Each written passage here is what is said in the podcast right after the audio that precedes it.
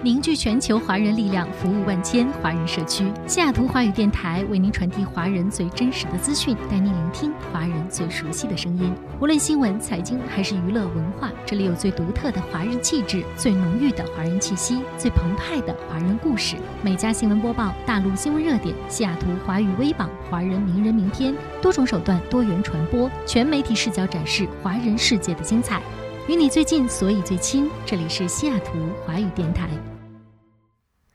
听众朋友，大家好，这里是海外华人都在听的每家新闻播报，我是燕欣。今天是北京时间九月三十号，北美当地时间九月二十九号。首先来到今天的新闻头条：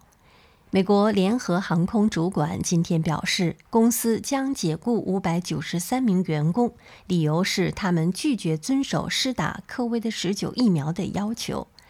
联航主管说，另有两千名职员以医疗或宗教上理由申请豁免施打疫苗。这些人约占联航员工总数的六万七千人的百分之三。除了这些特殊理由的美国职员，已经有百分之九十九以上的员工都遵守规定打了疫苗。联合航空在八月初宣布，所有美国员工必须依照要求接种疫苗。好，进入今天的焦点新闻。美国佛罗里达州就边境政策昨天起诉拜登政府，诉讼声称拜登政府对无证移民的抓放政策是非法的，称该政策要么违反联邦移民法，要么是在滥用职权。该诉讼还称该政策损害了佛州，因为被释放的人将抵达该州，并迫使其承担数百万美元的费用。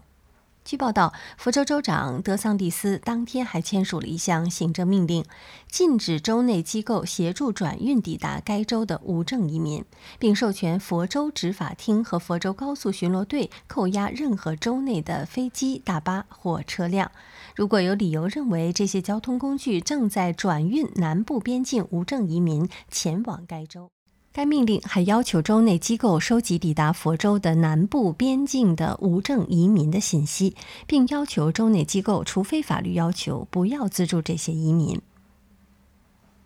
据 CNN 今日报道，美国加利福尼亚州北部日前因一场肆虐的野火而进入了紧急状态。警方近日逮捕了三十岁的纵火嫌疑人苏维尔涅瓦。经查实，苏维尔涅瓦前不久试图从加州野外徒步走到加拿大。消防部门控诉称，该女子不顾他人警告，擅闯植被茂盛的禁区，还因感到口渴点火烧水。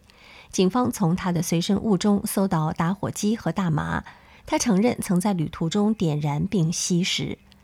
截止到目前，这场野火火灾面积已经达到了八千五百英亩，当地至少二十五栋建筑被毁，数千居民被迫撤离。加州州长纽瑟姆也宣布，沙斯塔县进入紧急状态。目前，该女子因涉嫌纵火受到重罪指控，若罪名成立，她最高面临九年有期徒刑。相关调查仍在进行中。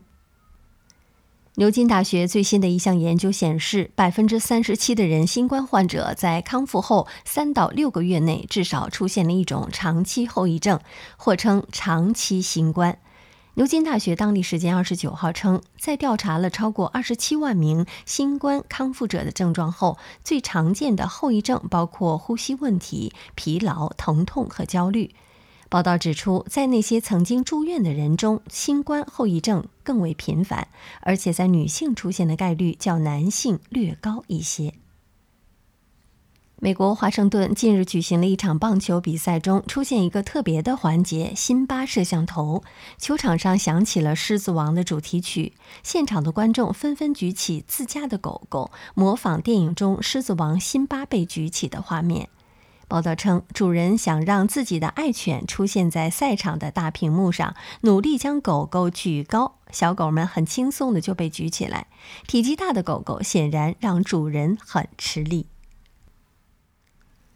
美国密苏里州的布兰森医院近日表示，正用拨款为四百名在急诊室和住院病房工作的员工配备应急按钮。一旦按下按钮，就会立即提醒医院的保安启动跟踪系统，向处于危险中的工作人员提供帮助。这家医院希望该系统能够在今年年底投入使用。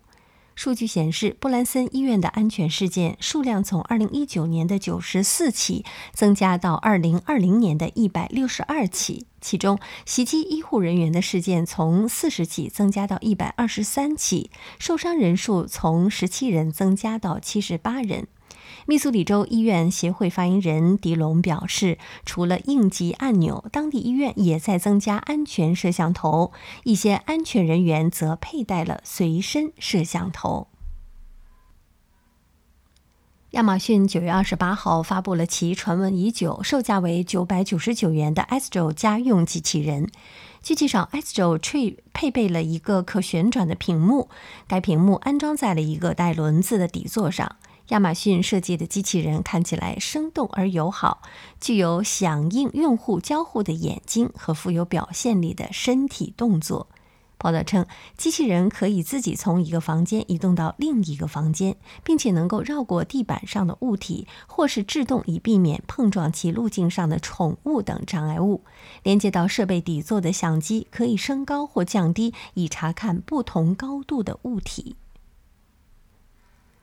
全球社交媒体巨头脸书旗下的平台 Instagram 近日暂停为十三岁以下儿童创建 Instagram 版本的工作。据报道，Instagram 儿童版是 Instagram 今年五月公布的开发计划。这是一个为拥有手机但无法访问 Instagram 青少年开发的照片分享应用程序。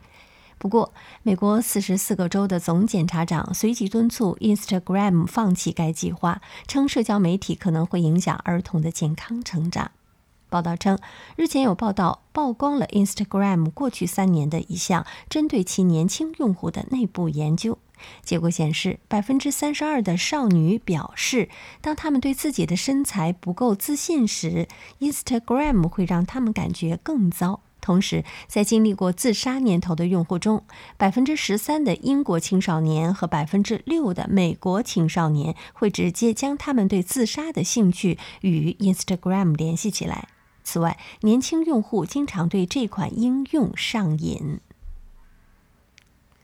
俄罗斯官员当地时间二十九号向 YouTube 母公司谷歌发出措辞严厉的最后通牒。如不解除对 RT 在 YouTube 上的两个德语频道的限制，YouTube 可能会在俄罗斯面临全面禁令。俄联邦通信信息技术和大众传媒监督局已致函谷歌公司管理层，要求尽快取消对今日俄罗斯在 YouTube 上两个德语频道的所有限制，并解释原因。该部门表示，根据俄罗斯联邦行政违法法典，如互联网资源所有者无视关于其网上侵犯俄罗斯人权利的警告，包括对俄罗斯媒体进行审查，将被处以一百万卢布的罚款。若再次拒绝遵守俄方要求，罚款金额将会升至三百万卢布。当地时间二零二一年九月二十八号，奥巴马总统中心在美国芝加哥举行破土动工仪式。美国前总统奥巴马和妻子米歇尔出席动工仪式。